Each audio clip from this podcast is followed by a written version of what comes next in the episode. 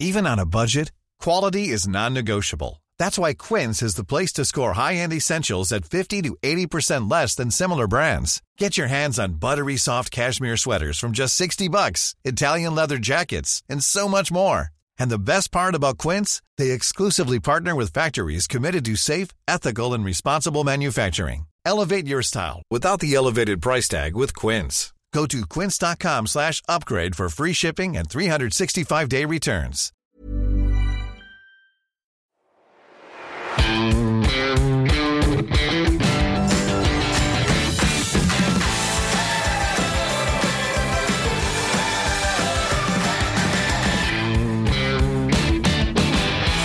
Moin Moin und herzlich willkommen zu einer neuen Finanzrocker-Folge. Mein Name ist Dani Kort und heute habe ich mal wieder zwei Interviewpartner zu Gast. Eva vom Blog Kinderleichte Finanzen und Nico vom Blog Finanzglück. Nico war schon vor viereinhalb Jahren im Finanzrocker-Podcast zu Gast und letztes Jahr auch bei der Finanzvisier rockt. Die beiden betreiben seit dem Sommer gemeinsam den Podcast Meine Mäuse, wo es komplett um das Thema Finanzen in der Familie geht. Das ist dann auch das Hauptthema in dieser Podcast-Folge. In über 60 abwechslungsreichen Minuten sprechen wir über die Rollenverteilung in der Familie, Kontenmanagement, Sparen für Kinder und finanzielle Ziele im Leben. Wenn ihr nach dem Interview mehr über die beiden und die angesprochenen Themen erfahren wollt, dann hört doch mal in den Podcast der beiden rein oder schaut in die jeweiligen Blogs. Bevor es losgeht mit dem Interview, wird dir diese Folge präsentiert von Readly. Readly ist eine App mit Zugriff auf 5000 Zeitschriften und Magazine sowie einigen Sonntagszeitungen, die du zum Flatrate-Preis von 9,99 Euro lesen kannst. Ich selbst nutze Readly jetzt schon seit über zwei Jahren über mein iPad und bin begeistert davon. Vor allem jetzt, wenn die Tage kürzer und ungemütlicher werden, ist das Readly-Abo sehr wertvoll. Ich nehme mir dann häufig nachmittags eine Stunde Quality Time auf der Couch mit unterschiedlichen Magazinen und kann dabei dann sehr gut entspannen. Zu meiner wöchentlichen Lektüre gehören die Magazine Börse Online und Euro am Sonntag und monatlich lese ich die Men's Health, die Euro, das Basketballmagazin Five oder auch das Musikmagazin Rolling Stone. Von Stricken über Autos oder Sport bis hin zu Technik ist wirklich alles dabei. Hier findet jede Hörerin und jeder Hörer die passenden Themen für sich und spart im Vergleich zum Einzelkauf viel Geld. Du kannst Readly auf dem Smartphone, Tablet oder auch auf dem PC nutzen. Wenn du Readly jetzt mal etwas ausführlicher testen möchtest, dann gehe einfach auf readly.com slash Finanzrocker und hole dir zwei Monate für nur 1,99 Euro. So kannst du die Vielfalt in der App in der kalten Jahreszeit perfekt ausnutzen. Und wir gehen jetzt weiter zum Interview mit Eva und Nico. Auf geht's! Meine Leitung geht heute zu Eva vom Blog Kinderleichte Finanzen und zu Nico von Finanzglück. Beide haben im Sommer den Familienfinanzpodcast Meine Mäuse gestartet und werden im Interview heute etwas über Finanzmanagement in der Familie erzählen. Erstmal herzlich willkommen im Finanzrocker Podcast, ihr beiden. Hallo zusammen. Hi Daniel. Ja, schön, dass es geklappt hat. Eva, ich habe ja eben schon gesagt, du betreibst den Blog äh, Kinderleichte Finanzen mit dem Fokus auf Familienfinanzen. Wann und warum hast du denn den Blog ins Leben gerufen? Also im letzten Jahr, im Sommer 2019, habe ich erste Artikel geschrieben über Kinder finanziell bilden. Ja, mhm. und das hat mir eigentlich ganz Spaß gemacht zu schreiben. Und ja, vor ungefähr einem Jahr, also im November, habe ich dann angefangen, auch Artikel zu schreiben über Familienfinanzen im Generellen. Mhm. Und das macht ja auch nach wie vor Spaß. Genau, das macht mir nach wie vor Spaß. Also ich wollte eigentlich immer so ein eigenes Unternehmen, ein eigenes Business aufbauen. Ja. Und ja, ich dachte einfach, Familienfinanzen ist ein sehr interessantes Thema, das viele Menschen bewegt. Mhm. Und das Blocken lässt sich auch ganz gut vereinbaren mit dem Familienalltag, weil ich es halt auch mal am Abend machen kann, wenn die Kinder schlafen. Mhm. Aber du bist äh, trotzdem noch voll im Berufsleben tätig. Genau, ja. Ich bin in Vollzeit im Berufsleben tätig. Also ich war auch teilweise beim ersten Kind in Teilzeit danach, aber jetzt nach dem zweiten Kind bin ich nach äh, einer Elternzeit wieder Vollzeit berufstätig. Mhm. Und in welcher Branche arbeitest du? Also ich arbeite für ein Internetunternehmen mhm. und ja, für Google und bin darin Vollzeit berufstätig und mein Mann ist derzeit in Elternzeit. Okay. Und du hörst auch öfter den Finanzrocker-Podcast, oder? Genau, den höre ich auf jeden Fall. Da bin ich sehr großer Fan und habe auch schon viele Folgen mitbekommen und gehört. Ja, du kommentierst auch immer fleißig, das bekomme ich dann auch immer mit. Ach, sehr schön, ja. das, das, freut mich, wenn das, wenn das gehört oder gesehen und gelesen wird. Na, selbstverständlich. Ähm, Nico, du bist ja schon ein alter Hase im Geschäft. Du bist ja auch schon zum zweiten Mal jetzt im Podcast zu Gast. Das erste Mal war, glaube ich, im April 2016. Das ist ja jetzt schon sehr lang her und in der Zwischenzeit hat sich auch bei dir eine Menge geändert. Aber bei Finanzglück bist du immer noch fleißig dabei, oder? Ja, genau. Den gibt's ja seit boah, was ist das denn? Ende 2015 habe ich, glaube ich, angefangen. Das ist gar nicht so weit entfernt von dir, ne? Startpunkt waren, glaube ich, relativ ähnlich. Ja, du hast mir auch eine E-Mail geschrieben damals. Ja, ich weiß, das ging damals ja sogar los vom Gastartikel. Das, äh, da genau. kamen die ersten Leute vorbei. Ja, hat sich viel getan. Also der Blog ist ähm, gewachsen auf jeden Fall. Das ging ja damals los, eher Thema finanzielle Freiheit und irgendwie mit Mitte 40 in den Sack hauen. Hm. Und so, das Leben ist halt jetzt parallel mitgelaufen und jetzt sind die Kinder da und Familie und das ist irgendwie schwerer vergleichbar mit dem, was damals war. Und der Fokus hat sich ganz einfach auch geändert. Das zieht sich auch ein bisschen durch Finanzglück durch. Das sieht man an den Themen und dann letztlich auch an der, an der Neuausrichtung, dass es jetzt eher um Familienfinanzen geht und nicht mehr ganz allgemein einfach ein Finanzblock, der über, Finanzblock, der überall so ein bisschen rumstochert. Hm. Und warum hast du es thematisch so umgestellt? Das ist ehrlich gesagt einfach gekommen. Also ich habe gemerkt, ähm, also ich schreibe ja immer über die Themen, die mich interessieren. Ja, mich ja, mhm. also weniger an, an den Interessen der Leser ausgerüstet und, äh, oder Leserinnen, sondern tatsächlich, also die, die Themen, die mir unter den Nägeln brennen, die, die bearbeite ich da auch. Und ich habe halt gesehen, dass der Fokus halt immer mehr Richtung Familie geht und das hat sich wohl auch in der Qualität bemerkbar gemacht, denn meinetwegen, wenn ich über Minimalismus in unserer Familie spreche, wie wir das leben oder wie wir den äh, Geldanlage für unsere Kinder betreiben, das waren dann auch die, die Beiträge, die sind dann durch die Decke gegangen. Die wurden viel verlinkt, kommentiert und das hat die Leute dann auch wirklich interessiert. Und das kann jetzt ja entweder sein, dass es ein Thema war, was wirklich interessant war, oder dass die Beiträge halt auch so gut und mit Herzblut geschrieben wurden, dass sie halt auch einfach gute Beiträge waren. Hm. Und das hat mich so ein bisschen dazu veranlasst zu sagen, hey, das ist doch eigentlich das, was mich interessiert. Es scheint die Leser und Leserinnen zu interessieren. Dann geh jetzt mal in die Nische, weg aus der Breite und eher, eher in die Nische und mal gucken, dass ich mich dann hier auch gut positioniere, weil es gibt jetzt mittlerweile so viele Blogs, äh, was auch super ist. Da macht Sinn, dann eher zu gucken, wo kann man denn auch wirklich hier Mehrwert leisten. Hm. Aber die Motivation, äh, diesen Blog zu machen, die ist nie flöten gegangen. Boah, das kommt in Wellen. Das kennst du wahrscheinlich auch. Also ich habe da echt so Zeiten gehabt, wo ich dann so monatelang gedacht habe, ich habe ich hab echt keinen Bock, mich jetzt hier an den Rechner zu setzen. Das ist dann ein bisschen zäh, muss ich sagen. Ähm, dann kommen ja. wieder Phasen, wo du denkst, boah, hier sind jetzt paar Themen, die sind jetzt aufgekommen, das interessiert mich richtig, da will ich reinbohren, dann kriegst du ein cooles Feedback äh, und dann läuft's wieder. Das kommt echt. Jedes Jahr gibt's gibt's so Lows und Highs. Das ist schon ganz witzig. Mhm. Aber diesen Arschtritt weiterzumachen, der ist schon wichtig, weil sonst, ich glaube, sonst hört jeder Blogger oder, oder vielleicht auch Podcaster irgendwie nach einem Jahr auf und sagt, hey, das bringt doch nichts, hier kommt doch keiner vorbei, ich habe eh keinen Bock, ich kann Besseres mhm. mit meiner Zeit machen. Ja, also Durchhaltevermögen ist wie bei der Geldanlage auch, ist da ganz, ganz wichtig. Und äh, ihr habt ja jetzt einen Podcast gemeinsam gestartet namens Meine Mäuse. Eva, kannst du vielleicht kurz erklären, wie es dazu kam, dass ihr jetzt gemeinsame Sache macht? Ja, also ich habe sehr viele Blogs gelesen und da war natürlich auch Finanzglück mit dabei und der Nico. Mhm. Und da war mal ein Beitrag, den Nico geschrieben hat, den fand ich sehr ansprechend, nämlich er wollte einen Podcast gründen und suchte dafür noch einen Partner. Und dann habe ich einfach mal mein Glück versucht und ihm eine E-Mail geschrieben und mich vorgestellt. Ja. Das war so etwas ein bisschen vor äh, der Corona-Situation, der Corona-Zeit, Anfang des Jahres 2020. Und dann hatten wir mal auch das erste Meeting gemeinsam, das Zoom-Meeting. Und ja, das ist eigentlich ganz gut gelaufen. Und wir meinten mal, wir halten locker Kontakt und schauen mal, ob das gut klappt miteinander, mhm. mit dem Sprechen miteinander, mit den Themen auch, ob wir uns gut aufteilen können. Ja, und dann kam diese ganze Corona-Situation auch dazwischen. Wir konnten uns auch nicht mal persönlich treffen. Das hatten wir nämlich auch mal vereinbart. Wollte dann aber trotzdem die Gelegenheit nicht so verstreichen lassen und habe ihn dann halt nochmal angeschrieben, Nico.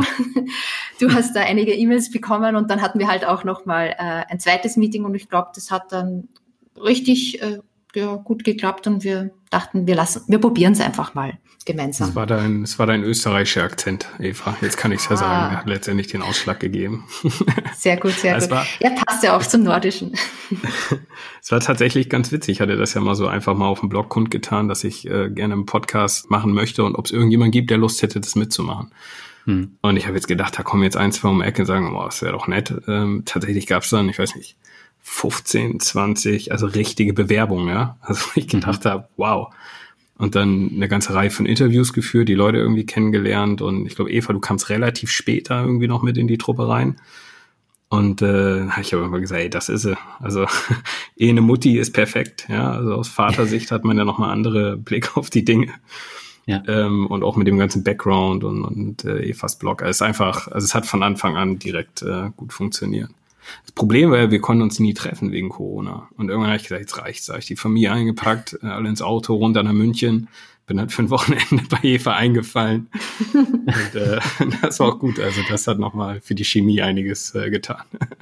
Ja, nicht zu vergessen das Kinderbett meines Sohnes, das da angekritzelt worden ist von unseren Kindern, als wir kurz nicht aufgepasst haben.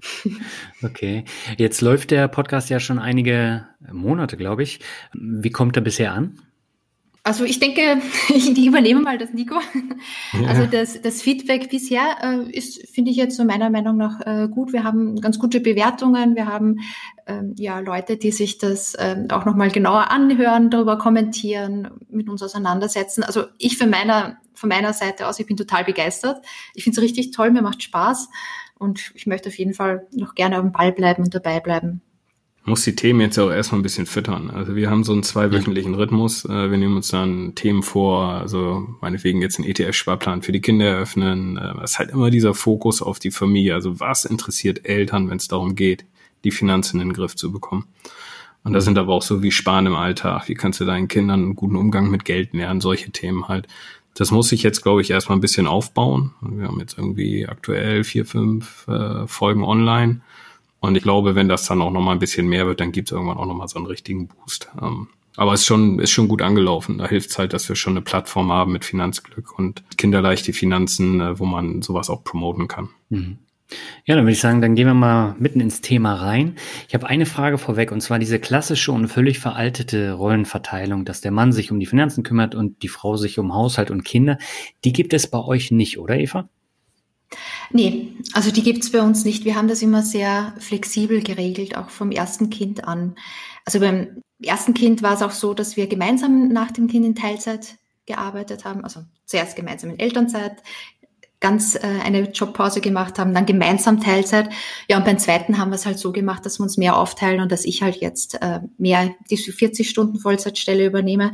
Also von dem her eine traditionelle Aufteilung gibt's bei uns nicht und ich finde es auch richtig schön so. Hm. Nico, wie ist es bei euch? Ja, wir waren schon ein bisschen in der Ecke drinne. Als die Kinder kamen, hat dann äh, meine Frau äh, eine, eine Auszeit genommen. Also auch bis mhm. der, ja, bis die beide letztendlich in einer, in einer Betreuung waren. Dann hat sie wieder angefangen in Teilzeit. Ich hole jetzt sozusagen auf. Also ich habe reduziert.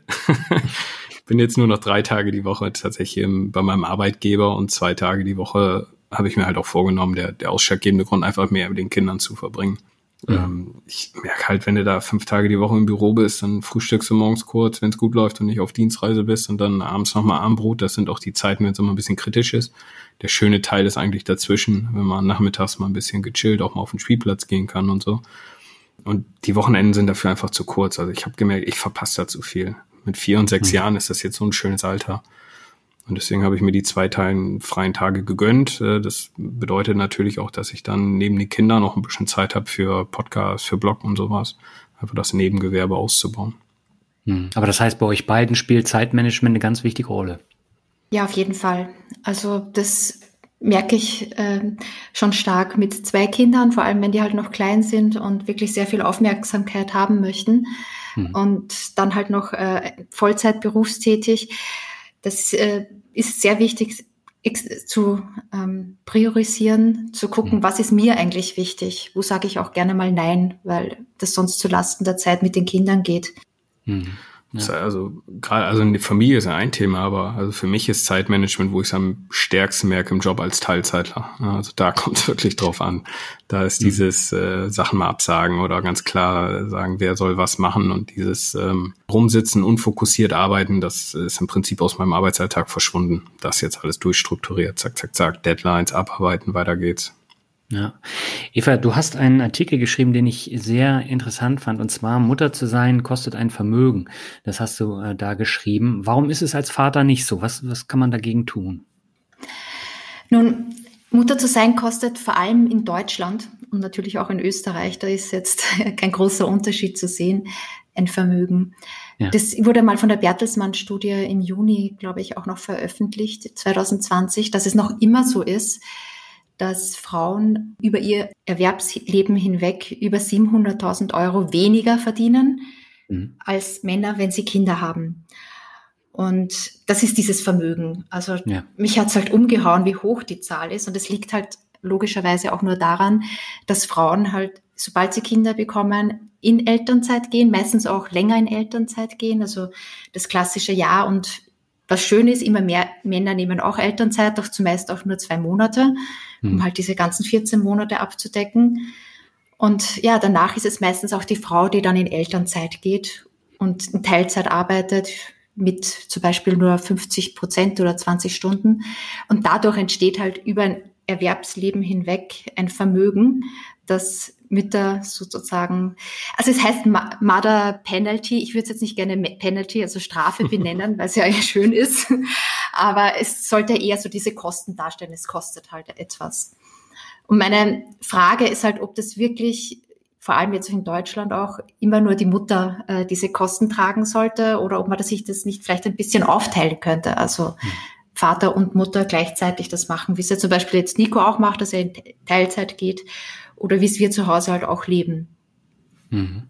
Nico, wie siehst du das so als Vater? Es ist in Deutschland echt schon krass, ja. Also ich habe jetzt die Statistik gerade nicht im Kopf, aber es ist ja irgendwie die Hälfte der Frauen arbeiten in Teilzeit oder so. Eva, du weißt das bestimmt aus dem Kopf. Das ist ja eine riesig Bisschen große Zahl. Mhm. Bisschen über 60 Prozent. Und es arbeiten kaum Männer in Teilzeit. Es ist brutal. Jetzt kannst du natürlich sagen, ja, okay, die Männer verdienen halt auch mehr Kohle wegen Gender Gap oder was auch immer, aber das ist ja nicht die Erklärung. Also die, hm. das ist einfach noch so ein traditionelles Rollenbild, was sich hier bei uns halt immer noch gelebt wird. Also bei uns, ich finde es jetzt super, meine Frau arbeitet auch in Teilzeit, wir teilen uns im Prinzip jetzt äh, alles auf. Äh, wir haben diesen gehaltlichen Unterschied, den gibt's tatsächlich bei uns auch. Und dann sagen wir halt, dann ist das so. Ja, da müssen wir jetzt irgendwie mit leben und dann müssen wir gucken, dass wir nebenbei noch ein bisschen was verdienen. Und es geht ja dieser ganze Ansatz, worauf sich ja auch im, was weiß ich, bei Finanzglück oder auch in meinem Mäuse-Podcast dreht, dass du ja nebenbei auch ein bisschen Sachen machen kannst und Geld verdienen kannst, äh, was weiß ich, äh, Einkommen durch Mieteinnahmen, äh, Dividenden, Zeitbusiness, wie auch immer, dass du halt da nicht mehr so angewiesen bist auf das eine Einkommen. Mhm. Ja. Ja, wie handhabt ihr denn generell eure Familienfinanzen? Wie habt ihr die auf ein festes Fundament äh, gestellt? Habt ihr da besondere Kontenmodelle oder wie geht ihr da vor, Eva?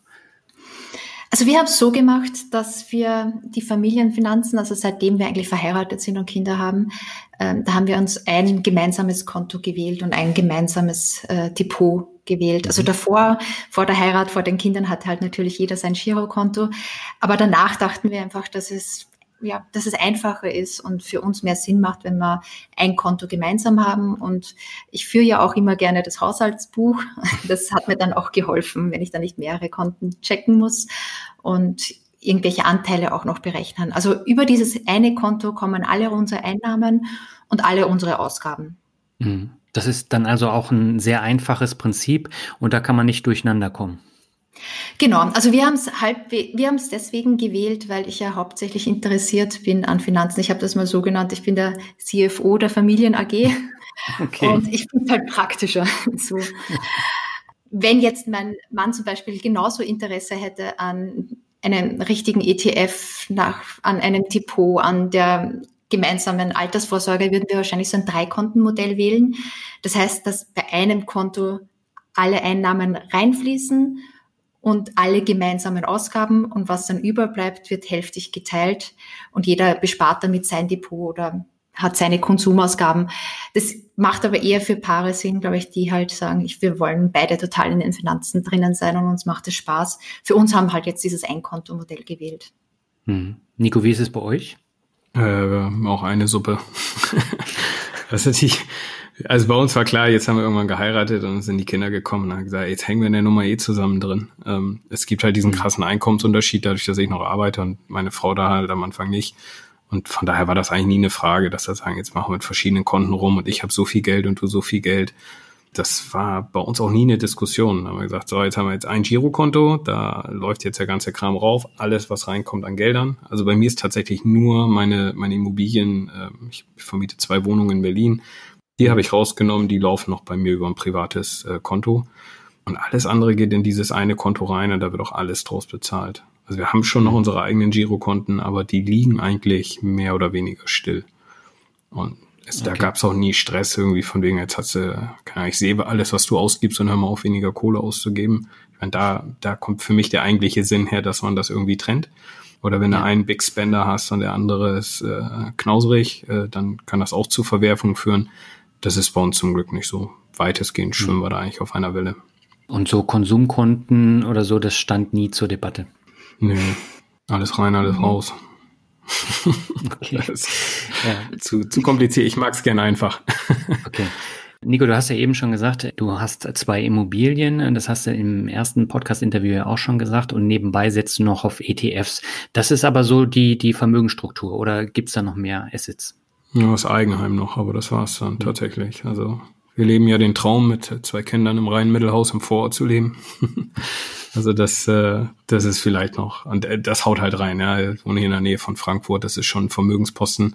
Das ist immer mhm. die große Diskussion, das ist jetzt irgendwie Vermögen, Investitionen, was auch immer. Aber Tatsache ist, da ist jetzt so ein großes, viel Kapital ist in unserem Eigenheim gebunden. Genau. Und ansonsten die beiden Wohnungen, das war so ein opportunistischer Kauf in 2010 oder 11. Das hat halt gepasst. War Berlin irgendwie noch sau billig und up und coming. Ähm, ist gut gelaufen. Ob ich, ob ich heute jetzt noch mal eine Wohnung kaufen würde, weiß ich nicht. Also im aktuellen Umfeld muss schon alles passen. Äh, und ansonsten, wir im Prinzip gucken wir, wir alles, was über ist, nach ein, zwei, drei Monaten über unserem Notgroschen auf unserem gemeinsamen Konto wird alles einfach brutal in so in die ETFs reingebuttert. Drei ETF, ganz ja. einfach, ja. Okay. Eva, wie sieht's bei euch aus? Welche Assets äh, bespart ihr und habt ihr? Also wir haben hauptsächlich dieses Depot, wo wir auch ETFs besparen. Mhm. Ich habe vor ja, ich, drei Jahren auch eine kleine Wohnung in Österreich äh, gekauft, in meiner Heimatstadt. Das sind die Preise noch nicht so ganz krass davon gelaufen, aber es war jetzt auch kein großer Schnapper. Ja, ich wollte eigentlich so prinzipiell schon vor einigen Jahren mal auch so ein Eigenheim kaufen und habe mich da auch wirklich sehr reingekniet in Finanzierungsfragen, in die Frage, wie, wie viel es kosten kann und wie viel es kosten darf. Und es war eigentlich immer so ein großer Traum, dieses Eigenheim zu erfüllen. Aber mhm. in dieser Zeit, nach dem Immobilienboom rund um eine, um eine Großstadt, also die Preise waren halt extrem hoch. Und das war auch so die Zeit, wo ich mich ganz verstärkt nochmal so beschäftigt habe mit Familienfinanzen, weil ich mir gedacht habe, also es kann ja nicht sein, dass das Eigenheim so die einzige Altersvorsorge ist und die Preise so wahnsinnig hoch sind. Und bin dann halt eben abgekommen davon, habe auch viel gelesen Richtung zum Beispiel auch Gerd Kummer, also diese Klassiker Kaufen und Mieten. Mhm. Und habe mich dann halt entschlossen, für unsere Familie einen ETF-Sparplan und zu besparen und auch äh, schon das Kapital, das wir gespart haben, in ETFs umzuschichten und bin jetzt eigentlich ähm, super happy damit, weil es ist ja jetzt, muss man halt wirklich auch sagen, der, die Hauspreise sind halt wirklich etwas davongelaufen mit der Miete und ich denke, dass ich halt so etwas besser investiert habe. Wir dachten halt, dass wir unsere Altersvorsorge klüger aufstellen können mit einem Depot und da besparen wir jetzt einen ETF-Sparplan, der auch kostengünstig ist und ja, wir planen den auch die nächsten 20, 30 Jahre so zu halten. Okay, und so das Thema Einzelaktien hat dich jetzt auch nicht gereizt? Nein, ich wollte es einfach und klar haben. Okay, Nico, wie ist es bei dir? Äh, Einzelaktien haben dich nie interessiert, oder? Hatte ich ganz am Anfang mal, habe mich total frustriert. Also ich hatte jetzt auch nicht so wirklich einen Plan und habe da auch nicht die Zeit investiert. Also da sprechen wir jetzt vor, was ich, 15 Jahren oder so. Ja. Ähm, ich war dann irgendwann tatsächlich so frustriert davon, dass ich gesagt habe, jetzt kaufe ich mir Immobilien. Ähm, so kam dann irgendwie mit ein bisschen Zeitverzögerung die beiden Wohnungen in Berlin zustande. Ja. Ähm, jetzt habe ich mich ja viel mehr mit dem Thema beschäftigt, auch durch Finanzglück und alles Mögliche und bin jetzt aber zu der, ja, zur Erkenntnis gegangen, das ist einfach nichts für mich. Also ich glaube nicht, dass ich eine Überrendite erzielen könnte, also weder durch Stockpicking noch durch Market Timing und äh, dass ich mit meinem durchschnittlichen ETF-Portfolio äh, gut fahre. Mhm. Und ich habe einfach keinen Bock drauf. Also dieses, äh, es kann spannend sein und es gibt auch Leute, die fahren auch echt drauf ab und es ist auch schön. Dann interessiert man sich dafür, dann legt man vielleicht auch nochmal drei Euro zur Seite, weil, äh, weil man dann doch noch die Aktie kaufen möchte. Das ist dann ja auch super für den Vermögensaufbau. Mhm. Aber mein Ding ist es einfach nicht. Kommt vielleicht noch, vielleicht kommt noch mal so ein, so ein kleines Zockerdepot, wo man dann sagt, jetzt lege ich mir irgendwie 10.000 Euro zur Seite und da gehe ich jetzt mal all in und probiere ein bisschen rum. Ja. Kann sein. Also im Moment sehe ich das noch nicht. Okay. Jetzt ist ja so bei Familienfinanzen, da muss man natürlich auch genau rechnen und man muss auch genau wissen, wie viel man ausgibt. Eva, du hast das Haushaltsbuch schon erwähnt. Jetzt habt ihr in einer Podcast-Folge auch Regeln vorgestellt, nämlich die 173er Regel und es gibt auch noch die 752er Regel. Was steckt denn da dahinter? Also die 172er-Regel, das ist die Regel, dass monatliche Ausgaben hochgerechnet über ein Jahr und dann sogar zehn Jahre mhm. mal diesen 173 multipliziert. Der Betrag ist, der nach zehn Jahren zusammenkäme bei einer durchschnittlichen Verzinsung von sieben Prozent pro Jahr. Mhm. Und das war im Durchschnitt möglich über ETFs, äh, vor allem auch im amerikanischen Markt dann nochmal. Und das ist so eine Hilfsgröße, mit der man sich berechnen kann, möchte ich halt wirklich diese monatliche Ausgabe haben? Möchte ich das, ja, möchte ich zum Beispiel das Auto leasen? Möchte ich ähm, ja wirklich so viel mehr Miete zahlen? Wenn ich das hochrechne, wie viel käme denn da raus nach zehn Jahren? Wie viel hätte ich denn da? Und dann gibt's halt diese Kehrsumme, ich glaube die 752-Regel, die sagt halt, wie viel hätte ich bei einer wöchentlichen Ausgabe nach zehn Jahren, wenn ich die anlegen würde im Aktienmarkt. Genau. Arbeitet ihr denn mit solchen Größen? Also ich arbeite äh, nicht so damit, mhm. weil ich glaube, dass es halt vor allem auch so eine Frugalistenregel ist, wo man sich ganz klar das Ziel setzt, dass man vielleicht in 10, vielleicht in 15 Jahren nicht mehr abhängig ist von einem Erwerbseinkommen und dann schon so viel gespart hat, dass man äh, ja ohne großen Kapitalverzehr von seinem Kapital leben kann.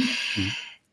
Ähm, das habe ich mir jetzt noch nicht so richtig als Ziel gesetzt. Ich finde es irgendwie ganz nett, dass man das hin und wieder so mal so rausholt und sich vergegenwärtigt und vielleicht da auch sich sagt, okay, wenn man viel Geld ausgibt, bedeutet das auch einiges an Lebenszeit, dass man dann nochmal zusätzlich arbeiten muss. Mhm. Aber ich bin so ganz klar kein Frugalist, der jetzt das verfolgt, in 15 Jahren nicht mehr arbeiten zu müssen. Mhm. Nico, wie sieht das bei dir aus? Nutzt du das? Ich, ich nutze es schon, ja, ja. Es ist halt schön zu überschlagen, ja. Also meinetwegen, ja, ich gucke mich jetzt gerade um hier, neben mir ist mein kleines Home Gym, also im Prinzip paar Gewichte und eine Handelbank. Da pumpe ich halt so. Und äh, ich könnte jetzt auch ins Fitnessstudio gehen, sind irgendwie, was ich, 50 Euro im Monat, sind halt nach zehn Jahren, ne, mal 173, sind halt 8.500 Euro. Mhm. Der Kram hier hat mich jetzt irgendwie 150 gekostet oder 200 bei Ebay. Ja. Und so kannst du schon ein bisschen vergleichen. Da hast du halt die 8000 Euro über und das ist ja nicht nur die eine Entscheidung, sondern es sind ja mehrere. Mhm. Ähm, wobei ich, also mein absoluter Favorit ist ja hier die 300er-Regel. Okay, was steckt da dahinter? Ja, die habe ich irgendwann mal bei hier Olli, dem Frugalisten, da habe ich die, der hatte das irgendwann mal bei sich. Das finde ich grandios. Okay. Da ist ja sein Beispiel, dass du jetzt äh, gehst in den Laden, willst ein Handy kaufen und sagst, das kostet 300 Euro. Und der, der Typ, der dir das vertickt, sagt, okay, ähm, kannst 300 Euro zahlen oder du zahlst 1 Euro bis an dein Lebensende. Dann sagst du natürlich, ich bin euch bekloppt, ich zahle jetzt die 300 Euro und gut ist. Mhm. Aber du redest halt über die gleichen Dinge, ja. Also bei 4% Rendite, also nochmal konservativer gesehen jetzt als die 7% Rendite bei der anderen Regel da, äh, sind halt 300 Euro, sind 12 Euro im Jahr, 1 Euro pro Monat. Also du redest über genau das Gleiche.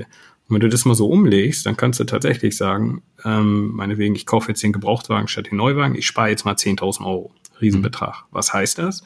Das heißt 33 Euro pro Monat bis an mein Lebensende. Und so kannst du im Prinzip dein, dein, dein Lebenscashflow aufbauen. Ja? Also wenn ich das jetzt nicht teuer kaufe, sondern ein bisschen günstiger und ich lege das Geld an, bedeutet das für mich, was weiß ich dann, selbst bei kleineren Entscheidungen, zwei Euro bis an mein Lebensende. So, und mhm. dann kannst du so immer schön rechnen. Ich finde, das ist schon, schon motivierend, äh, wenn man sich die großen Kosten anguckt und da was zu sparen. Mhm. Aber ansonsten führst du ein Haushaltsbuch? Na klar, es versteht sich doch von selbst als hier Finanzblogger, oder? Das ist man ja verpönt, wenn man das nicht täte. ähm, ist aber, ist, ist, ich meine, bin ja auch so ein bisschen Finanznerd, muss man ja schon zugeben. Ich, ich finde es cool. Also am, am Monatsende äh, hocke ich mich dann hin, ich mache das in Excel, habe mir da über die Jahre so ein Ding gebastelt. Also das ist Haushaltsbuch, aber auch Vermögensübersicht. Mhm. Und da gehe ich dann tatsächlich durch die ganzen Ausgaben. Das allermeiste zahlen meiner Familie mit Karte. Das kannst du dann so durchrattern das ist dann auch so mein Check, hey, was ist in diesem Monat eigentlich passiert? Weil so mhm. täglich mhm. prüft man ja nicht das Konto und dann fällt schon mal das eine oder andere auf. Und dann sehe ich auch, was am Ende bei rumkommt, das, wie die Sparrate errechnet sich dann automatisch und solche Kisten. Ich sehe aber auch, wie sich das Vermögen entwickelt. Und schön aufgegliedert nach Immobilien und nach ETF-Portfolio und sowas alles. Und das finde ich auch beruhigend, das A motivierend, dass man sieht, es geht nach oben. Mhm äh, es wächst. Äh, und dann sieht man das auch mal real, was da passiert. Kannst du einen schönen Graphen dazu machen.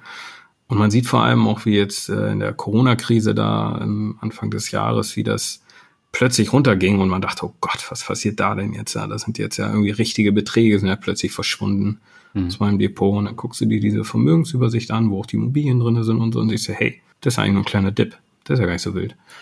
Und dann geht's ja auch wieder hoch und dann, also, also man kriegt auch nicht so leicht Panik, wenn man einen schönen Überblick darüber hat, wie es eigentlich finanziell bei einem aussieht. Das ist eigentlich mhm. so ein Kern, eine Kerngrundvoraussetzung für die gesunden Finanzen ist, solch einen Überblick zu haben. Ja, sehe ich ja genauso. Also ich nutze jetzt nicht Excel, sondern ich nutze Portfolio Performance, aber ähm, da ist ja auch alles drin, außer jetzt der Haushaltsplan. Aber ich komme mit meinem Geld eigentlich äh, sehr gut ohne äh, zurecht mittlerweile. Aber ich habe eben auch ein Konsumkonto und ähm, da überweise ich halt das Geld, was ich im Monat dann äh, verkonsumieren kann. Und wenn das weg ist, ist es weg. Ja. Ne. Aber die Excel-Tabelle, die du dir da gebaut hast, ähm, das ist jetzt keine Vorlage, sondern da hast du selber Hand angelegt. Da habe ich selber Hand angelegt, das ist auch gewachsen und hat sich verändert. Da kamen dann auch neue Kategorien äh, zu, als die Kinder dann da waren. Ich möchte auch mhm. sehen, was gebe ich für die eigentlich aus.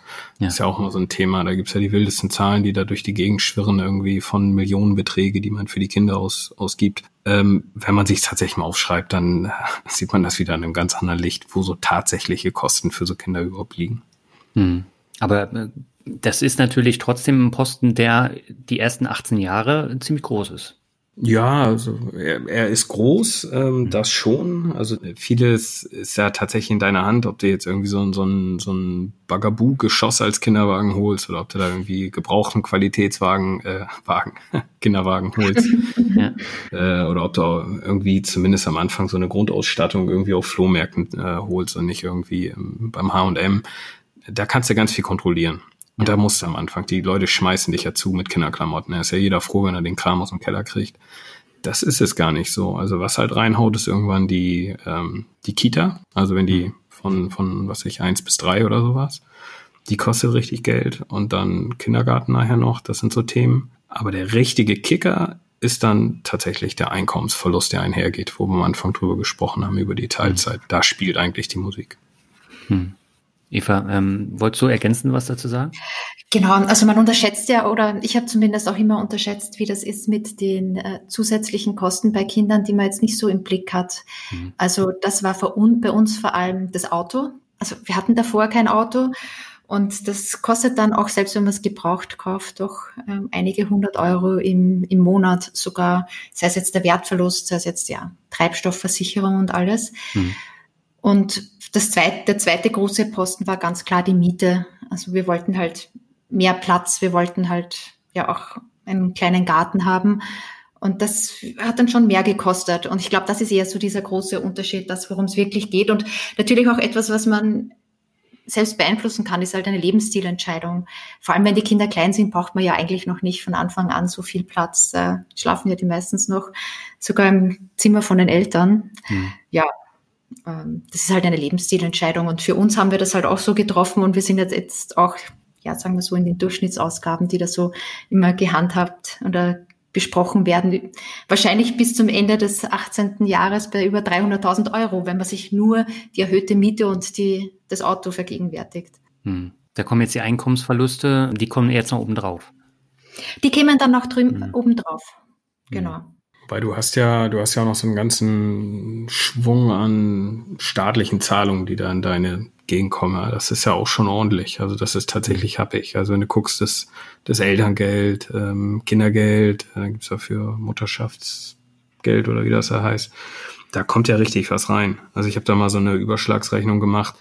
Allein die direkten Kosten, also nicht diese indirekten, für ein, dass wir ein Haus gezogen sind, meinetwegen, sondern so die direkten, was man wirklich für die ausgibt, Mhm. Da bist du mit Kindergeld äh, und, und Elterngeld, also da, weiß ich jetzt, in den ersten sechs Jahren, fünf Jahren, sechs Jahren für beide Kids zusammen irgendwie 20.000 Euro rumgekommen. Also das ist richtig Kohle, ja. Mhm. Und das ist, muss man halt sagen, das ist in Deutschland fantastisch. Also so ein gutes Umfeld, ein finanziell gutes Umfeld, um Kinder großzugeben, großzuziehen, das gibt's eigentlich kaum woanders. Also man wird schon stark unterstützt. Klar, du bleibst auf jeden Fall am Geld hängen, Kinder sind teuer, Einkommensverlust und so weiter. Aber so dieses, dieses rein finanzielle, da wird es, glaube ich, überschätzt, wie, wie hart das ist.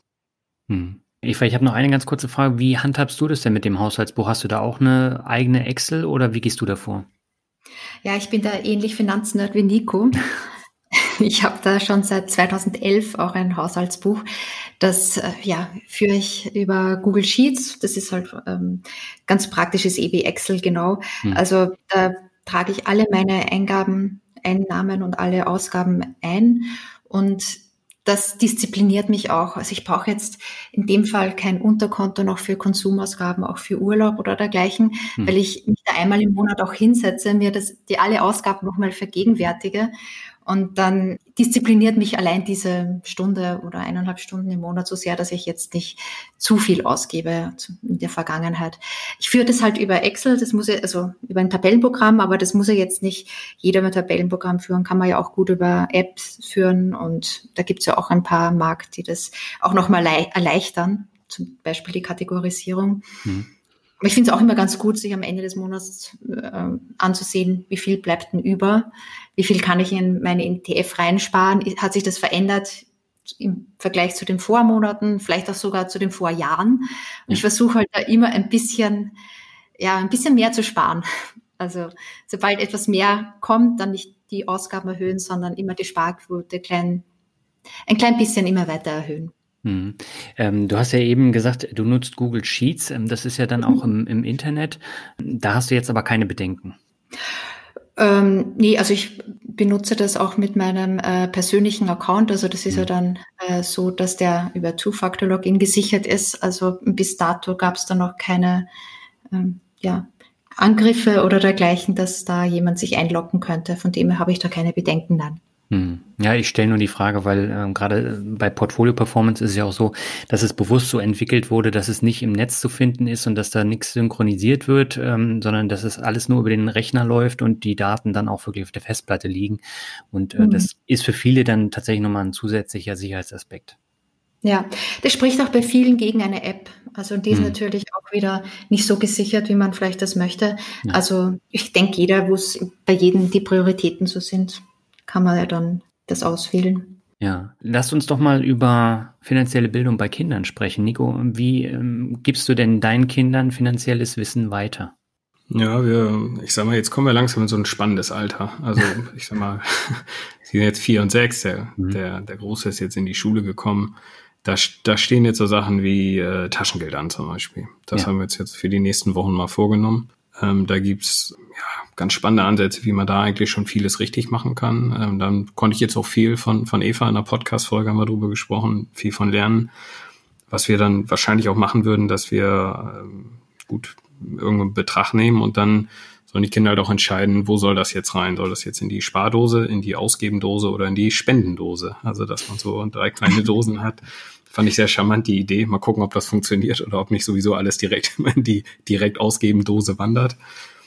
Das ist natürlich was, wo du dann Kindern schon mal ein bisschen Verantwortung für Geld frühzeitig beibringen kannst. Ich glaube, so mittel-, langfristig ähm, erhoffe ich mir ganz viel von deren ETF-Sparplan, ehrlich gesagt. Weil mhm. den füttern wir fleißig. Wir packen jetzt bei uns 50 Euro pro Kind pro Monat da rein und alle Geldgeschenke, die irgendwie aus der Familie kommen. Mhm. Da, da ist jetzt schon ein Batzen Kohle eigentlich drinne. Und wenn die älter werden und sich dafür interessieren, dann äh, kann man anhand deren eigenen Geld auch schon mal anfangen, Sachen zu machen. Dann sehen die, was Dividenden sind, wie funktioniert so ein Zinseszins. Die können überlegen, ob sie sich ein paar Einzelaktien reinlegen wollen, ne? dass sie mhm. sich schon mal mit dem Thema auseinandergesetzt haben. Ja. Das ist so eins, wo da baue ich eigentlich drauf, dass das einen großen Effekt haben wird. Ja, ganz kurze Nachfrage dazu. Habt ihr da jetzt gesonderte Kinderdepots oder macht ihr das einfach über euer Depot? Wie geht ihr da vor?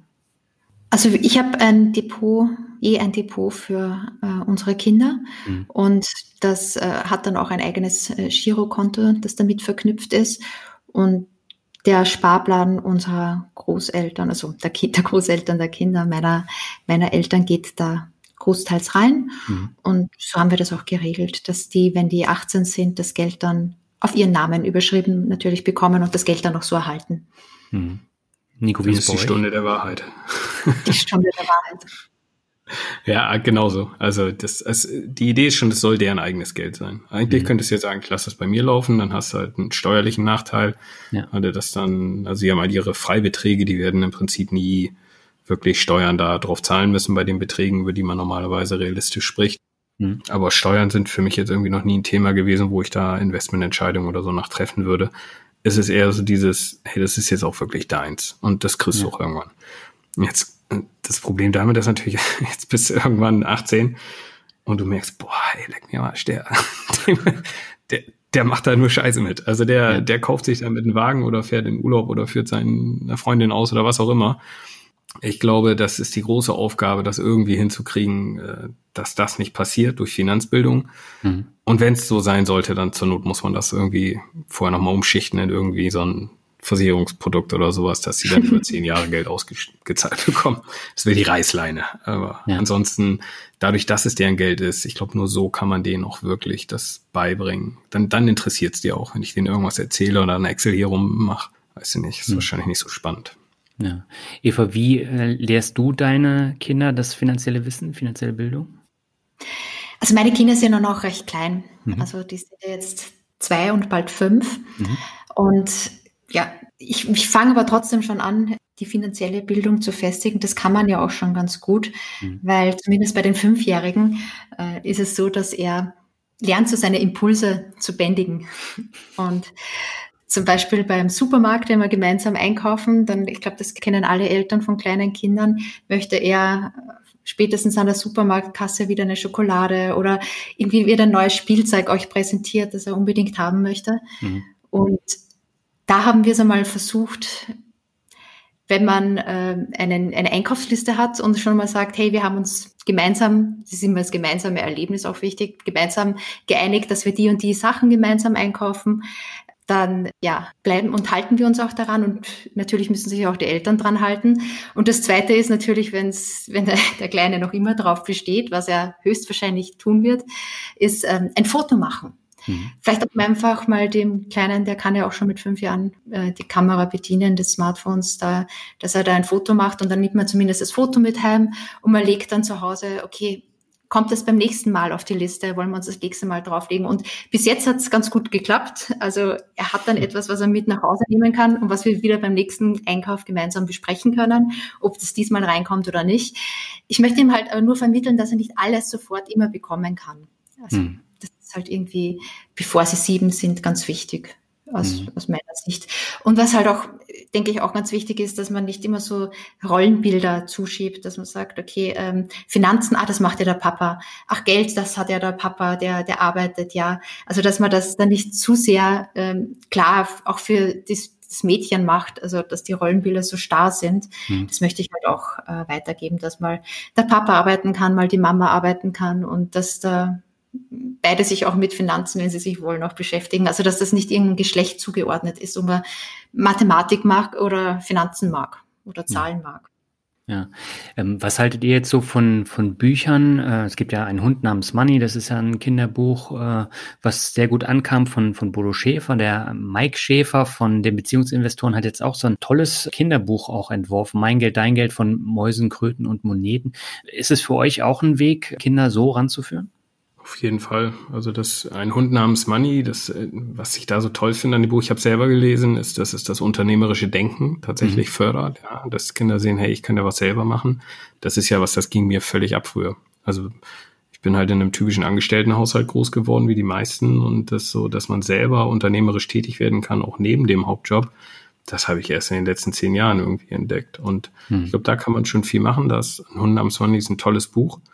Und äh, hier Mike Schäfers Buch, ähm, das äh, liegt bei mir auf dem ähm, äh, neben dem Bett gerade. Also da blätter ich morgens tatsächlich am Wochenende mit meinem Sohn. Klein ist da noch ein bisschen zu klein für. Mhm. Blätter ich drin rum und lese ihm da Sachen vor. Also wirklich toll gemachtes Buch, muss ich sagen. Ja, finde ich auch. Liegt auch bei mir hier und ich bin echt begeistert. Eva, wie siehst du das? Ja, also ich sehe mit dem unternehmerischen Denken äh, fördern. Das finde ich auch sehr, sehr, sehr wichtig bei den Kindern, weil es ja auch viel mit Selbstbewusstsein zu tun hat. Also man kann sich ja überlegen gemeinsam, und das kommt eben bei Bodo Schäfer auch vor, dass man überlegt, was kann denn das Kind besonders gut? Und oft ist es das, was ja, sich nicht vielleicht die Eltern wünschen oder selber gut können, mhm. und, sondern etwas ganz anderes und dass man das auch in Ordnung findet. Und dann auch überlegt, das zweiten Schritt, wie könnte man aus dem, äh, ja, da, wie könnte man etwas damit verdienen? Und das finde ich eigentlich auch einen ganz guten Ansatz, weil es einfach schön ist, mit etwas Geld zu verdienen, was man gut kann und was man gern macht.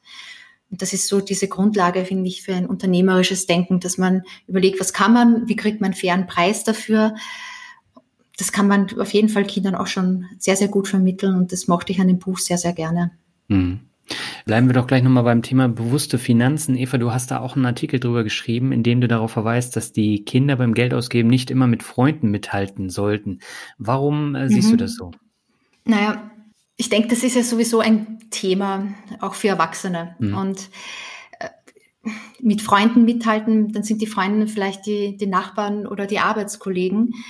Aber mit irgendwen möchte man ja immer mithalten. Mhm. Und wenn man das schon kleinen Kindern irgendwie vermittelt und da so als, oder als Kindern vermittelt oder als Vorbild ist und sagt, okay, der Nachbar hat jetzt dies, dies und jenes gekauft, jetzt müssen wir vielleicht auch äh, ein größeres Auto oder so kaufen. Ich glaube, das geht halt darum, dass wir Eltern immer die Vorbilder sind und das den Kindern auch schon vorleben, dass sie nicht immer mithalten müssen oder sollen, mhm. wenn ihre Freunde die neuesten Markenklamotten auch haben weil es mir eigentlich um was anderes geht und eigentlich hilft nicht so sehr beim Sparen wie Freunde, die nicht auf Finanzen schauen oder finanzielle schauen, ja. meiner Meinung nach. Hm. Naja, vor allen Dingen, du lebst ja auch in München und äh, da ist ja auch ein Großteil von äh, etwas reicheren Leuten und die gehen dann anders mit Geld um als jemand, der nicht so viel hat. Ja, das mag sein. Wir wohnen ja auch nicht in München, sondern wir haben uns auch bewusst ja, ein Örtchen gewählt, das ein bisschen ähm, also das weiter weg ist von ja. München und auch ein bisschen zurückgezogener vielleicht auch ist und wo das nicht auf ersten Blick so wichtig ist und auch wo die Schulen nicht so wichtig sind und auch wo äh, es nicht so wichtig ist zu präsentieren, weil es einfach nicht so viele gibt, die vielleicht viel mehr verdienen, die halt irgendwo in der Münchner Innenstadt wohnen. Mhm. Und dem haben wir uns das auch bewusst ein bisschen ausgewählt, das Umfeld, dass wir uns nicht so sehr vergleichen. Okay, aber äh, Frankfurt ist ja ähnlich, oder Nico? Ja, auf jeden Fall. da müssen wir mal gucken. Also bei dem, bei meinem Großen, da geht das gerade ab. Da haben wir irgendwie so kleine Spielzeuge, die finden die in der Schule alle super und da kann man nach Hause und sagt, ich brauche die. Und scheiße, ich muss jetzt direkt in den Spielzeugladen, ich brauche so ein Ding, ich muss das mit in die Schule nehmen. Tode Ernst. Und da habe ich auch gedacht, jetzt geht's, jetzt geht's richtig los. Aber bei mir war das ja nicht anders. Ich musste damals unbedingt die, die Nike Airs äh, für 300 Mark damals, die musste ich irgendwie haben. Da habe ich mir dann alles von abgespart, mhm. weil die anderen die halt auch alle hatten das musste, ich glaube, verhindern kannst du das nicht. Das kannst du nur irgendwie ein bisschen Perspektive setzen und halt auch sagen, hey, wenn du das wirklich willst, das kannst du haben. Du mhm. hast ja eigenes Geld. Dann musst du halt auf andere Sachen irgendwo auch verzichten im Rahmen so oder was weiß ich, du zahlst die Hälfte, ich zahle die Hälfte, solche Geschichten. Aber klar, ich sag mal, das, äh, das ist ein Problem, was, was du immer hast. Das Wichtige ist ja, dass man irgendwie diese Grundlagen legt, dass man aus diesem, ich vergleiche mich mit anderen, irgendwie ein bisschen rauswächst, dass man das mhm. nicht als Erwachsener noch mit sich zehrt. Ähm, ja, aber das ist ein Entwicklungsprozess, ne? Mhm, genau. Am besten geht Vorleben. Das ist es halt. Egal, was wir denen erzählen, wenn wir es selber anders leben, dann wird das auch nichts. Die gucken mhm. ja ganz genau, was wir machen. Und ich glaube, da bin ich guter Dinge, dass wir das eigentlich hinkriegen, weil wir selber beide nicht so drauf sind, weder meine Frau noch ich. Mhm. Dass wir uns da mit Statussymbolen schmücken müssen, weil andere die haben. Mhm. Eva, ich habe äh, irgendwo auch gelesen, ähm, bei dir auf der Seite war es, glaube ich, dass es auch bei Kindern beim Taschengeld schon einen Gender Pay Gap gibt. Ist das wirklich so? Ja, das ist vor allem bei Kindern, die etwas kleiner sind, also so vier bis fünf Jahre. Da ist der Gender Pay Gap, und das hat mich super überrascht, mhm. der Gender Pay Gap nämlich bei 16 Prozent. Das mhm. bedeutet, dass Jungs einfach um 16 Prozent mehr Taschengeld oder Geldgeschenke bekommen als Mädchen. Und das auch, ja, in 2020 in Deutschland. Und das ist auch etwas, was wir absolut nicht äh, wollen für unsere Kinder und auch nicht vorleben wollen, sondern die sollen auf jeden Fall gleich viel bekommen. Und mhm. das ist auch ganz gut, wenn man darauf achtet, vielleicht wie es auch bei den Verwandten ist, ob die vielleicht auch den Jungs mehr zustecken, weil die vielleicht auch noch ein bisschen traditioneller sind, weil sie eine andere Generation angehören. Aber auf jeden Fall hat mich das auch überrascht. Hm. Ja, also davon habe ich noch nie äh, gehört, aber äh, da muss ja irgendwas dran sein, ne? Mhm. Verblüffend, oder? Also, also wer macht sowas? was sind das für Menschen? aber was lernen euch denn eure Kinder beim Thema Finanzen? Gibt es da auch Punkte, wo ihr mal drüber nachdenkt und Sachen hinterfragt? Ja, das war so ein Thema, wo ich mal überlegt habe, wir reden immer über, wie können wir die Kinder finanziell bilden und wie klappt es dann mit der Erziehung. Und andererseits bin ich auch nicht ein großer Fan von äh, so Erziehungsmaßnahmen, weil ich auch denke, dass Vorbildwirkung sehr, sehr stark ist und dass wir eigentlich auch wahnsinnig viel von unseren Kindern lernen können. Mhm. So viel, was man eigentlich schon mit der Zeit vergessen hat oder auch so wieder verlernt hat. Und das merke ich halt, wenn ich so überhaupt diese kleinen Kinder auch nochmal so beobachte. Und wenn ich mal auch mit meinem Finanzthema, mit der Finanzbrille das Ganze beobachte, dann sehe ich, dass die eigentlich so von Anfang an so Unternehmer sind und Investoren sind, weil sie einfach wahnsinnig optimistisch sind. Und zum Beispiel auch wenn sie wissen, dass äh, Fehler unvermeidlich sind, wenn sie zum Beispiel lernen zu gehen, machen sie es trotzdem. Also sie versuchen halt ganz klein das Ganze zu machen, mal den Kopf zu heben, mal sich zu rollen, dann wieder mal auf die Knie zu stellen, dann fallen sie wieder um und schreien, aber sie hören da nie auf. Also sie sind über ein, zwei Jahre konstant dabei, mhm. gehen zu lernen. Und ich fand das total faszinierend, wie stark und konzentriert sie da bei der Sache sind. Und auch wenn sie sich durchaus oft verletzen. Und das fand ich eigentlich so schön, dass man das eigentlich auch mitnehmen könnte in die Finanzwelt oder generell, wenn man ein Unternehmen gründen will, dass es halt auch Rückschläge gibt. Hm. Und dass es ganz normal ist und bei jedem so ist. Ja, aber in Deutschland ist das tatsächlich nicht verankert. Also da, da ist gleich das Risiko und dann, nee, mache ich nicht. Ja. Das fand ich, finde ich auch so, finde ich auch etwas schade, weil eigentlich ist ja das größte Risiko, dass man nichts macht. Hm. Also, dass man da sitzt und das Geld auf ein Tageskonto lässt oder Festgeldkonto und über Jahre, Jahrzehnte liegen lässt, weil man sich nicht traut. Und genau da ist irgendwie mal was verloren gegangen, weil als Kind haben sie sich sicher mal was getraut und haben mhm. mal versucht und probiert und haben sich wehgetan. Aber irgendwie ist das dann verloren gegangen. Und die Frage ist halt, dass man das unseren Kindern zumindest so weitergibt, dass das nicht wieder verloren geht und wie man das schafft als Elternteil. Ja.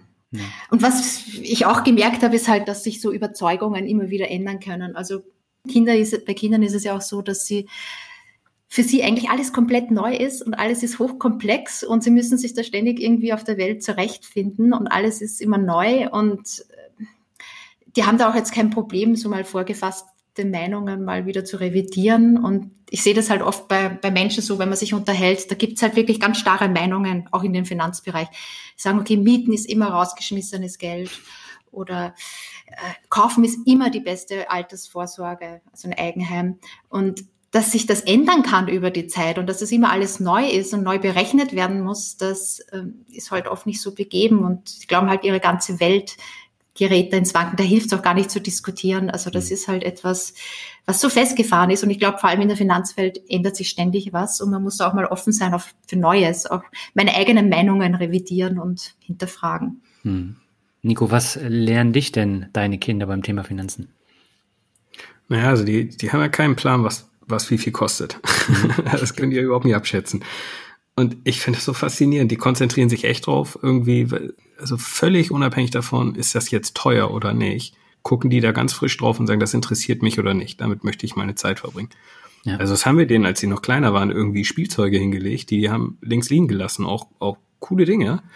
Und haben sich dann irgendwie so einen, so einen Süßstoffspender genommen und sich da drei Stunden in der Ecke gehockt und gerüttelt, so. Da sagst du auch so, echt jetzt? Also wirklich? Dafür haben wir die jetzt das andere Spielzeug geholt? Und das ist tatsächlich was, das kann man auch, also das kann ich für mich auch mitnehmen. Ja. Also dieses, man hat ja irgendwie schon im Hinterkopf, wenn das teuer ist, ist es gut und wertvoll und das muss ich jetzt auch irgendwie nutzen.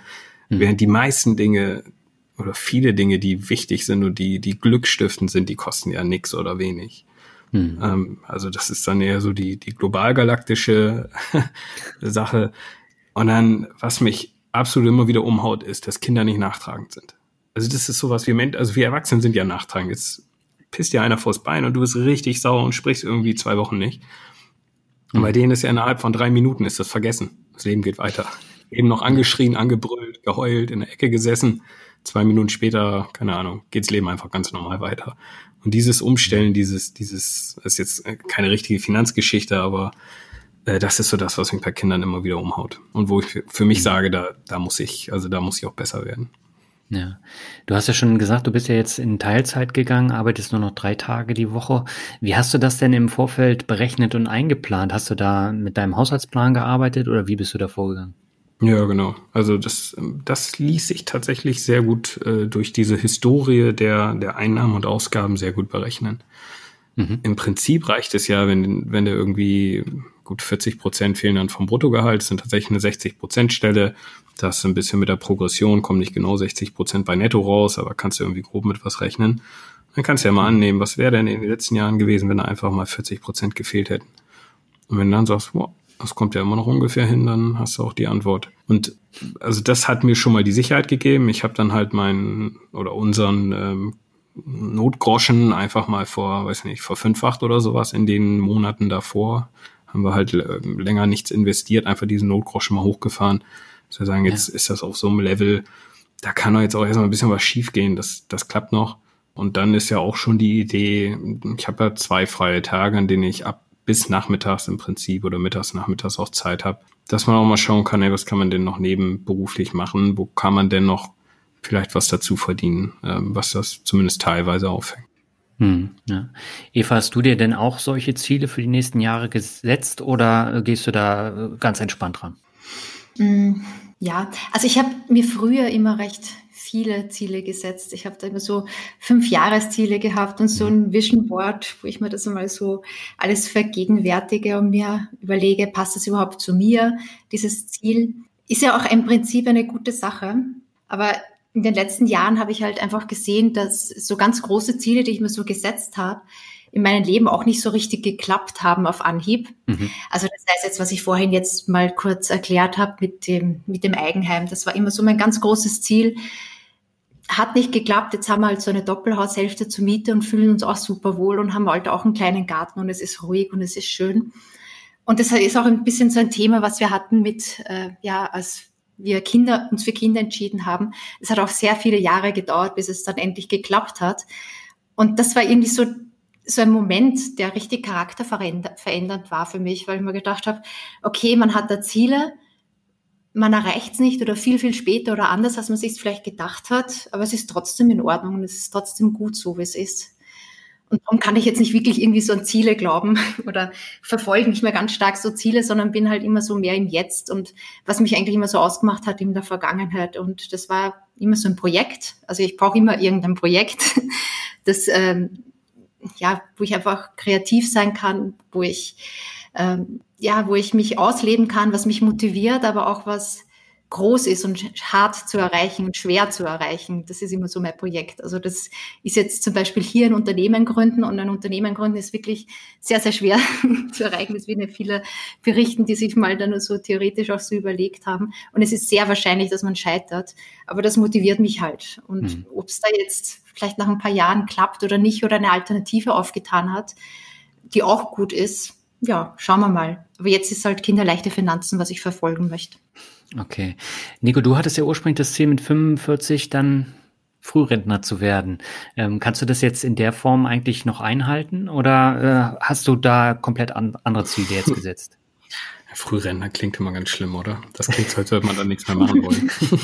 Sagen wir mal, finanziell unabhängig zu sein, das ist ja, ja das. Genau. Äh, ähm, genau, also da lange Zeit drauf, drauf hingearbeitet. Ich habe auch relativ, also ich, ich, ich setze mir viel Ziele, also ganz konkret, kurzfristig, also was ich für dieses Jahr einen Podcast starten zum Beispiel oder mhm. den Blog zum Facelift geben oder mein Testament und Patientenverfügung, solche Sachen mal machen.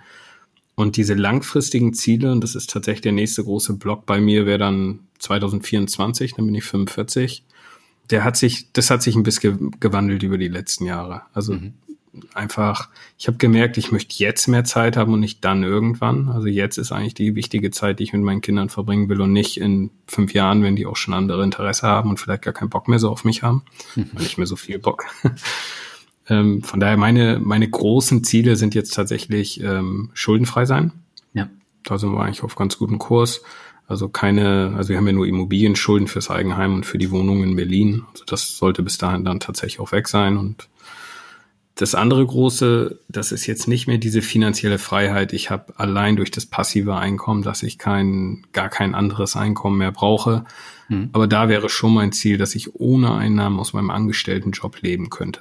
Ja, so sozusagen mit den Mieteinnahmen, mit den Dividendeneinnahmen, mit den Einnahmen durch äh, Blog, Podcast, äh, das Teilzeiteinkommen meiner Frau, ähm, Kindergeld, äh, also diese ganzen Sachen, da ist ja ein riesiger Strauß im Moment, der jetzt schon eigentlich aus verschiedensten Ecken auf unserem Konto landet. Und dass man einfach diese Abhängigkeit vom, vom Angestelltenjob dann nicht mehr hat, dass man sagt, halt, halt nicht, dann habe ich jetzt irgendwie, wenn es noch Spaß macht, drei Tage, ist ja auch was Schönes und Erfüllendes, so ein Job. Also wenn es mir dann wirklich, wenn ich noch Bock drauf habe, mache ich weiter. Und wenn nicht, dann verbringe ich halt mehr Zeit mit Podcast oder Blog oder irgendeinem anderen vielleicht Nebengewerbe, was dann um die Ecke kommt, was mich dann genauso interessiert. Mhm. Und das, das dritte große Ziel ist tatsächlich dann noch äh, auch so ein, so ein sportliches Ziel, was ich mir vorgenommen habe, irgendwann nochmal so ein Ironman zu machen, also da nochmal in die Vollen zu gehen. Ich habe jetzt gerade Knie, also Patellasehne sieht nicht gut aus, aber ist ja noch ein paar Jahre hin. okay, Na, da wünsche ich dir auf jeden Fall äh, viel Erfolg bei den Zielen. Und ich habe bewusst jetzt Vorrentner gesagt, weil die meisten verknüpfen ja mit finanzieller Unabhängigkeit, dass man dann zu Hause sitzt und nichts mehr macht. Und das ist ja falsch. Ja, das ist ja immer das Liebste, wenn irgendeiner denkt, jetzt muss ich hier ein paar, paar Klicks haben ne, auf dem Blog, dann haut er so einen Artikel raus, irgendwie finanzielle Freiheit gibt's ja gar nicht. Weil wer will das schon machen? Es halt total schlimm, wenn du nur noch sitzt und Fernsehen guckst. Ja, wer macht das denn? Also die Leute, die darauf hinarbeiten, das sind Leute, die, die, die haben Disziplin, die haben Ideen im Kopf, die machen was nebenbei, da wird auch keiner sich irgendwie hinhocken. Das ist doch eher, dass man seine, seine Träume oder vielleicht die Sachen verwirklichen kann, wo man vorher einfach keine Zeit für hatte. Also ich mhm. merke das auch ganz brutal. Also der Blog Finanzglück ist entstanden in der Elternzeit. Paar Monate Auszeit und da bist du so weit weg von deinem Alltag gedönst, da hast du dann auch wirklich mal Zeit, über sowas nachzudenken, so ein bisschen out ja. of the box. Und der Podcast ist jetzt in der Teilzeit entstanden, hatte ich vorher nie Zeit für mich da richtig mit zu beschäftigen. Jetzt ist die Zeit da. Jetzt läuft das und macht halt auch so viel Spaß. Also das ist so, man braucht manchmal ein bisschen Zeit einfach oder mal eine Auszeit äh, um sein Leben ein bisschen zu ordnen, Prioritäten so ein bisschen mal zurechtzuzurren und dann, mhm. dann hat man auch die Energie, was Neues zu starten. Ja, sehr schön. Ich verlinke eure beiden Blogs und den Podcast in den Shownotes und im Blogartikel und ich würde sagen, wir gehen jetzt über zum Finanzrocker Word Shuffle. Das heißt, ich nenne abwechselnd jedem von euch einen Begriff und ihr sagt dann einfach, was euch dazu einfällt. Beginnen möchte ich mit Eva und dem Begriff Österreich. Österreich. Meine Heimat, ich liebe die Berge und meine Familie, die dort ist und besuche die wahnsinnig gern. Was die Politik betrifft, möchte ich nichts dazu sagen.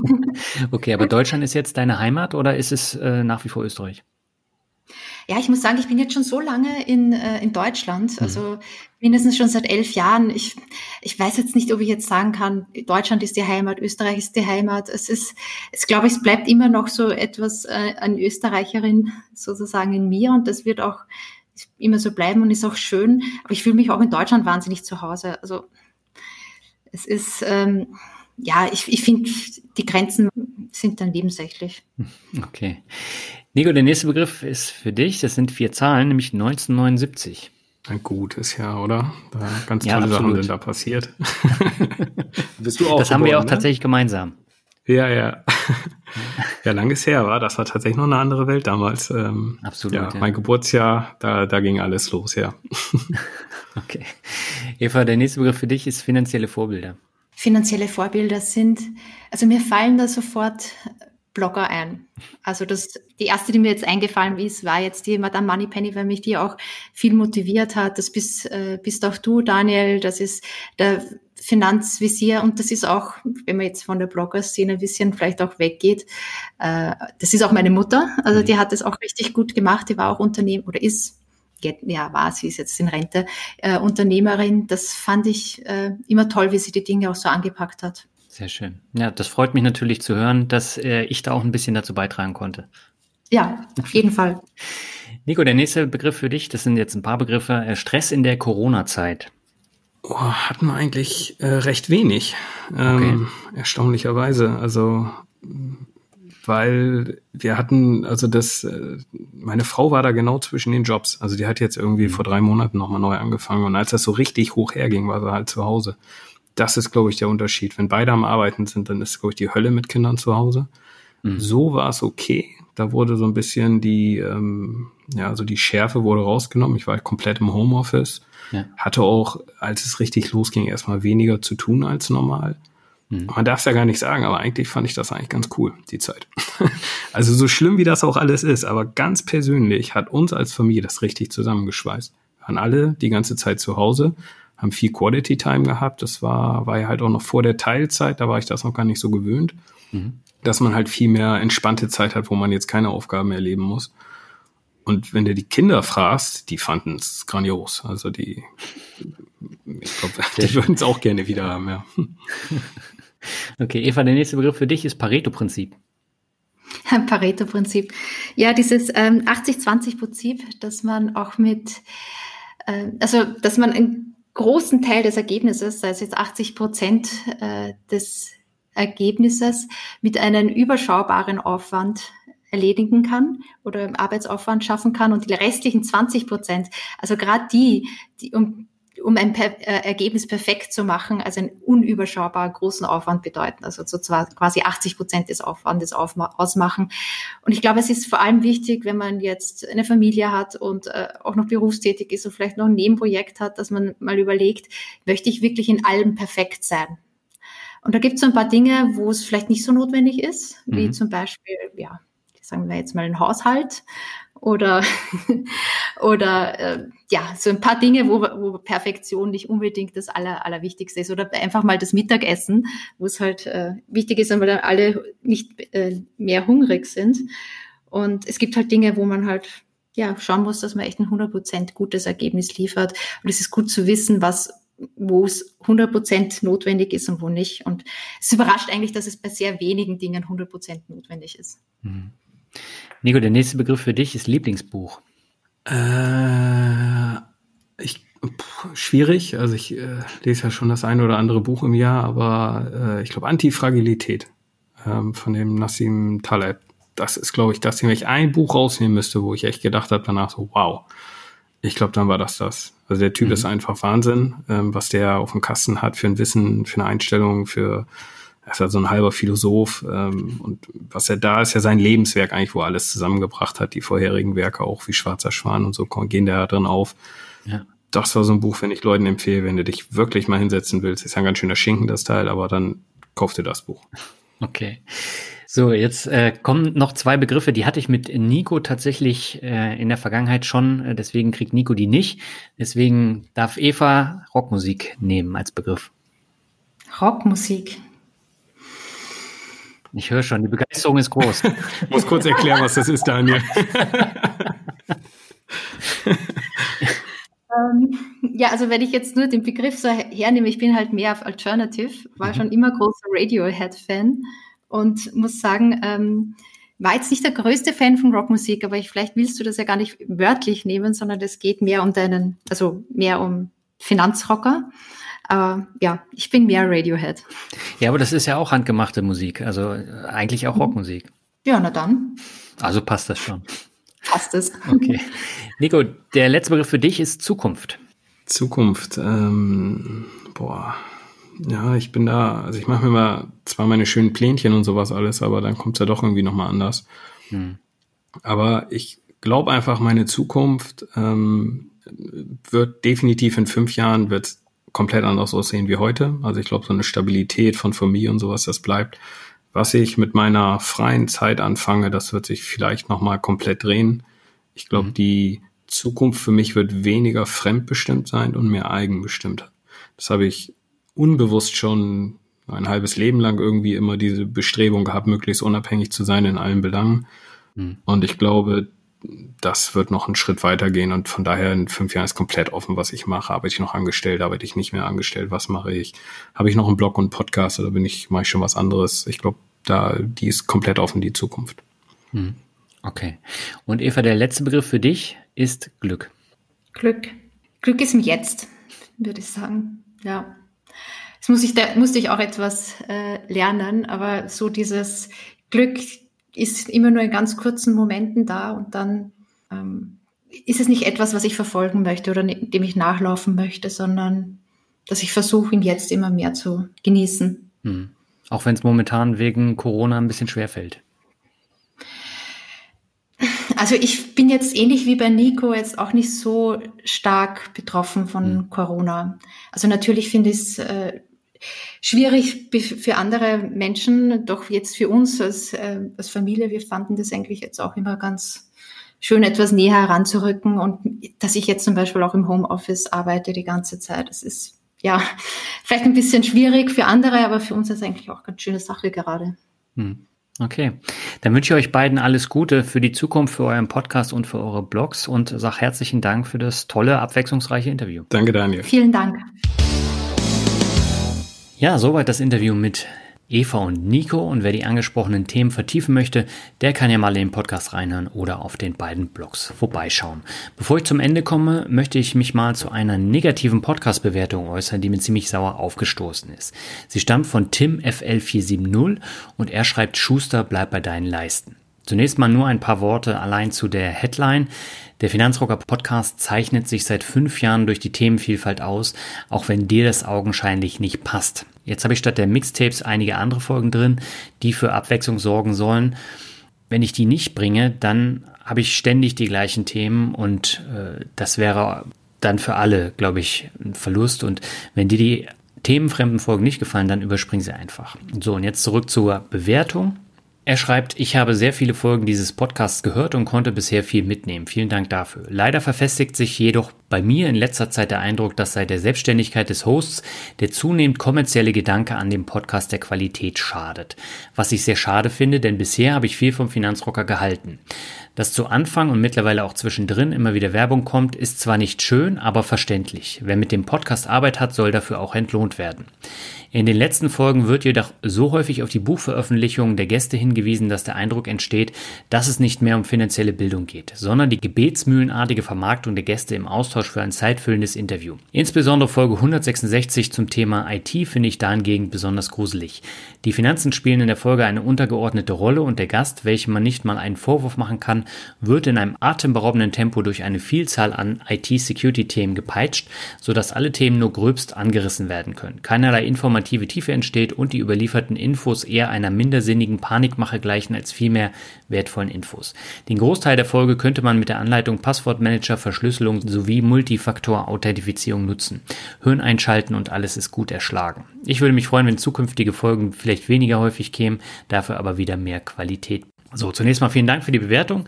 In einigen Aussagen steckt aus der Sicht von Tim mit Sicherheit ein Körnchen Wahrheit, weswegen ich mal darauf eingehen möchte. Vielleicht haben auch noch andere Hörerinnen und Hörer ähnliche Gedanken und damit die dann, wie schon sehr häufig von mir gewünscht wurde, auch an einem Austausch per Mail oder in den Blogkommentaren interessiert sind. Und am Ende bringt das deutlich mehr als schlechte Bewertungen zu vergeben und Behauptungen aufzustellen. Also du schreibst, du hast sehr viele Folgen gehört und viel mitnehmen können, das freut mich natürlich. Denn gerade dann wundert mich aber eine so schlechte Bewertung mit falschen Behauptungen, die sich auf alle bisherigen 168 Folgen bezieht. Hast du darüber mal genauer nachgedacht? Weil dir eine Folge jetzt nicht gefallen hat oder vielleicht zwei? Weil so viele ähm, Bücher hatte ich jetzt gar nicht im, im Fokus. Und dann kommen wir mal zum nächsten Punkt.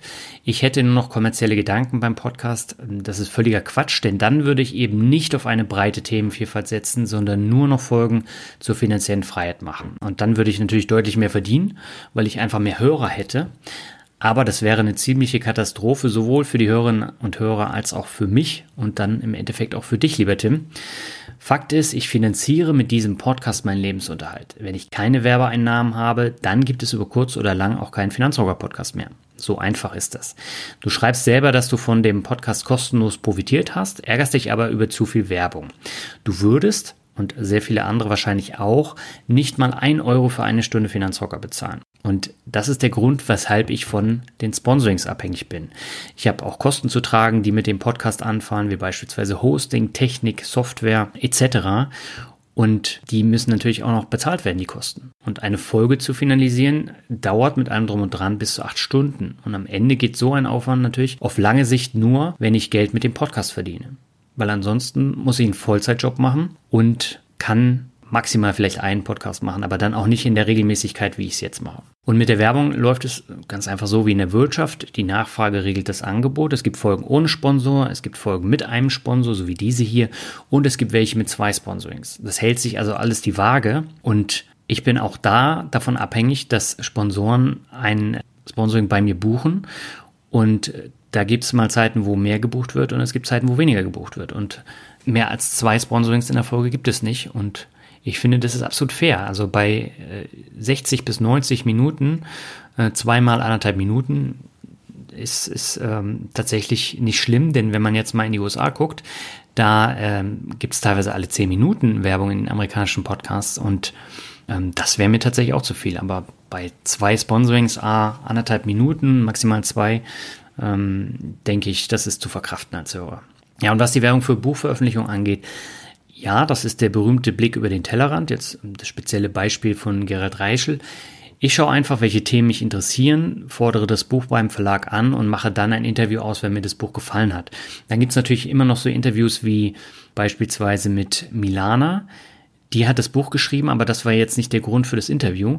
Ähm, wir haben es einfach nur in vier, fünf Minuten erwähnt von über 60. Und auch das ist jetzt tatsächlich keine offensive Werbung. Ähm, und das hat auch nichts mit einer gebetsmühlenartigen Vermarktung zu tun. Also wenn ich Fragen zum Buch, zum Blog, zum Produkt oder zu ähnlichem nicht stellen dürfte, dann bräuchte ich einfach gar keine Interviews mehr zu machen. Und äh, übrigens dazu noch, alle Buchfolgen mit Themen abseits der Finanzen laufen schlechter als andere. Ich will und werde trotzdem nicht auf sie verzichten. Und ich suche mir alle Gäste handverlesen selbst aus und keiner bezahlt für irgendwas. Ich mache generell nur, worauf ich persönlich Bock habe.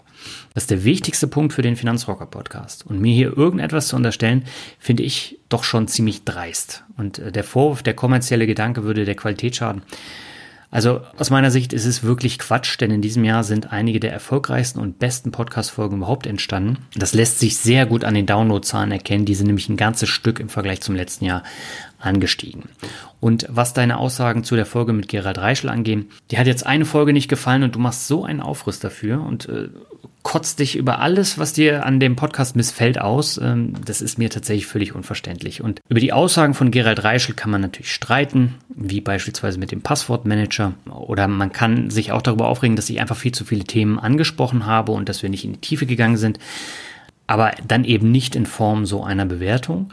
Und ähm, ich habe tatsächlich mich ans Buch gehalten und habe ein paar Themen rausgesucht und über die habe ich mit ihm gesprochen. Und das ist genau das gleiche Vorgehen, was ich bei allen anderen Buchinterviews dann auch habe. Also beispielsweise mit Professor Dr. Christine Laudenbach, da war es ähnlich. Da habe ich auch Punkte aus dem Buch rausgeschrieben und habe äh, daraus die Fragen entwickelt. Und das ist mein, mein Vorgehen. Und wenn du damit ein Problem hast, dann schreib mir eine E-Mail, schreib einen Kommentar unter den Blogartikeln zu jeder Folge und dann können wir gerne darüber diskutieren. Aber das jetzt in Form einer Bewertung zu machen, ist für mich äh, völlig daneben.